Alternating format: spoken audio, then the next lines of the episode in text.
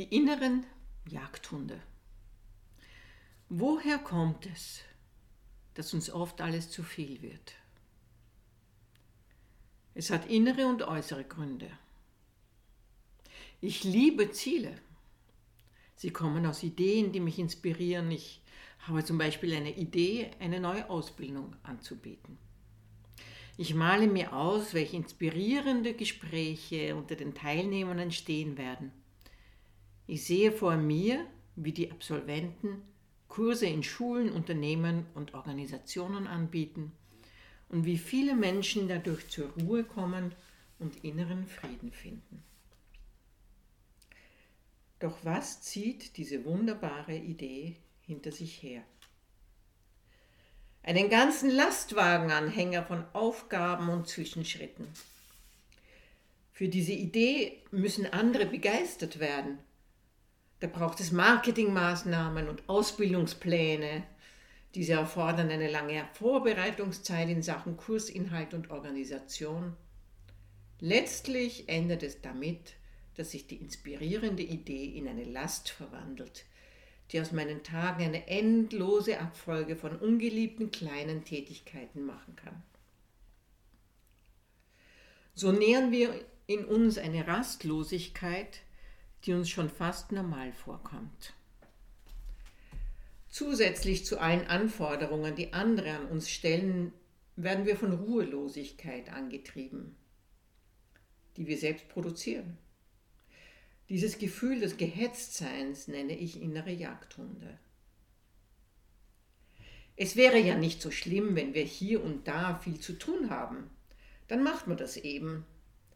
Doch leidet nicht nur der Körper, unter allen möglichen Stresssymptomen. Auch der Geist ist dem Sog der andauernd länger werdenden To-Do-Listen ausgeliefert. Die Dämonen der Verpflichtungen treiben uns vor sich her und verstärken das Gefühl des Nichtgenügens. Ich versuche dann, die Dinge wieder unter Kontrolle zu bringen. Ich fertige Checklisten an, erstelle Tages- und Wochenpläne, trinke zu viel Kaffee und so weiter.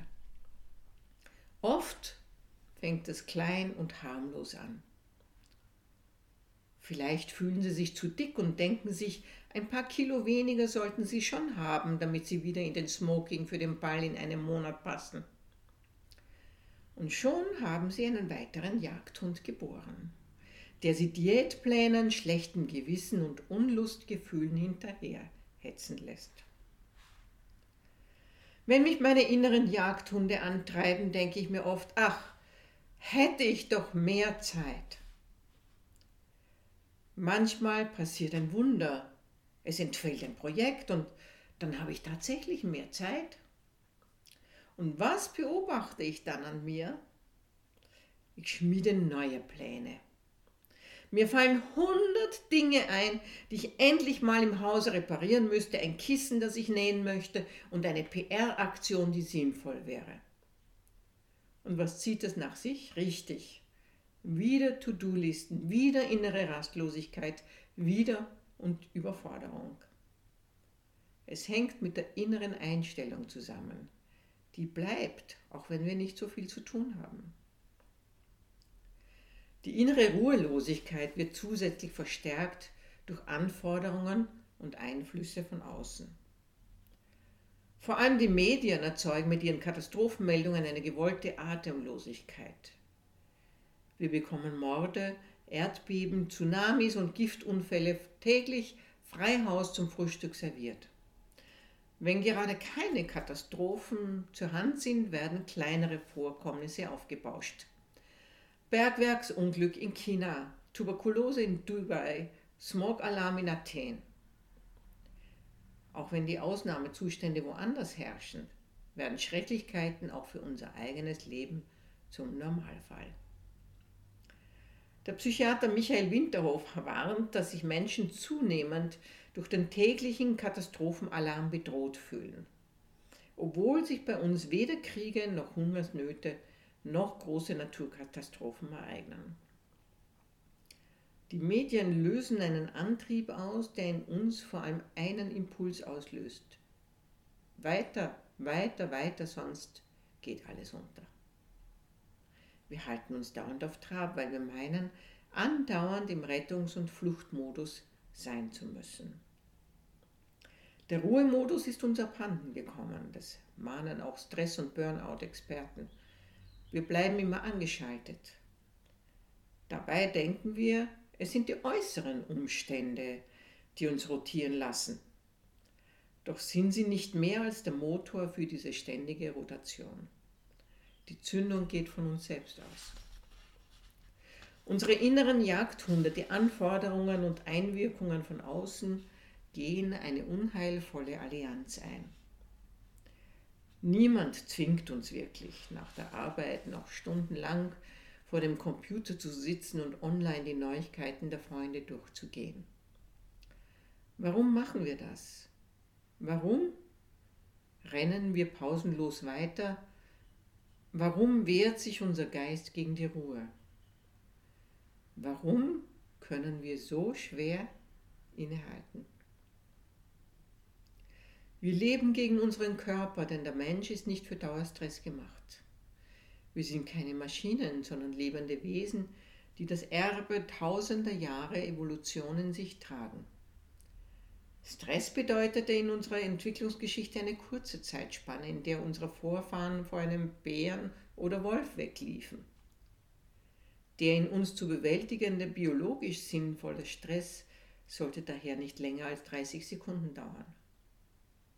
Und doch versuchen viele Menschen über Wochen und Monate hinweg wie ein chinesischer Akrobat zehn Teller in der Luft am Drehen zu halten.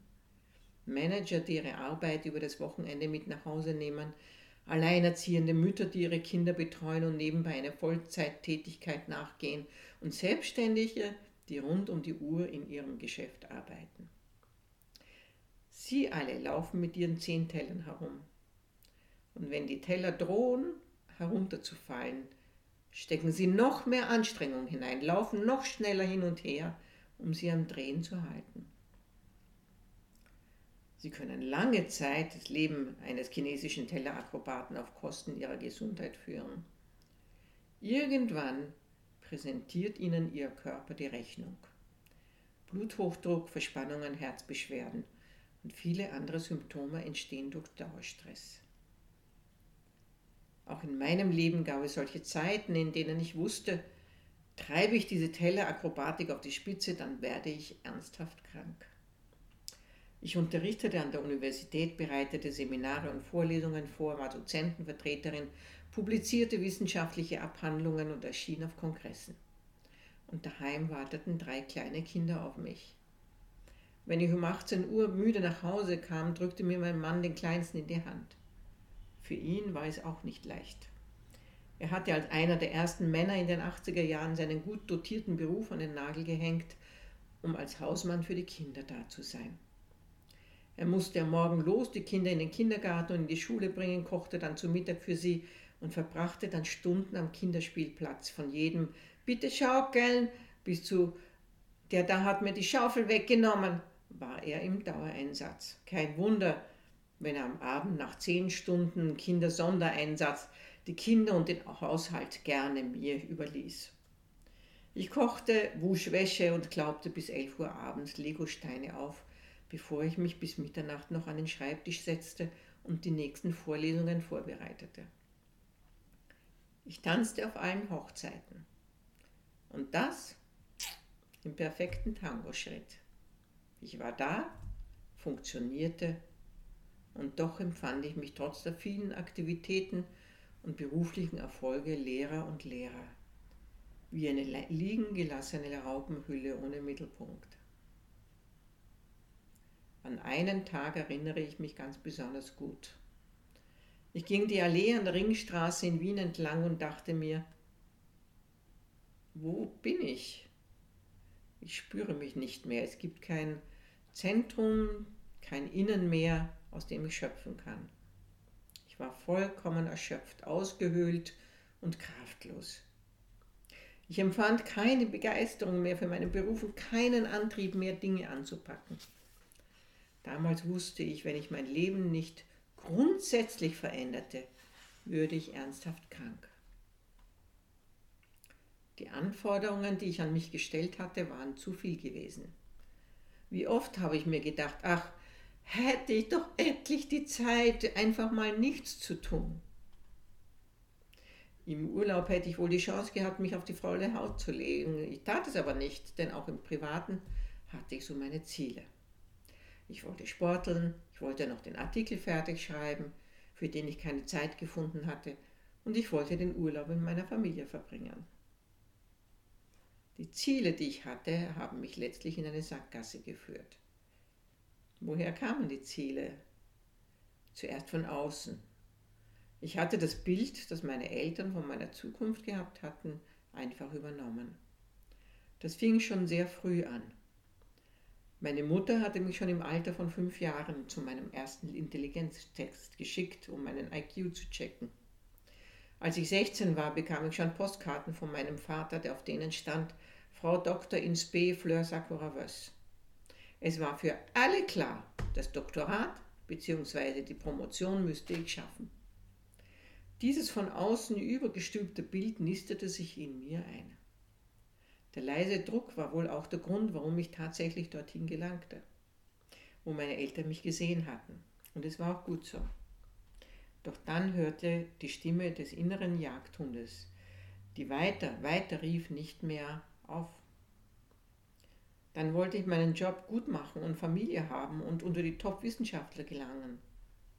Ich konnte nicht mehr stehen bleiben. Irgendwo sind mir die Zwischenräume abhanden gekommen, in denen ich Zeit gehabt hätte, mich zu fragen, werde ich von meinen Bildern und Vorstellungen getrieben?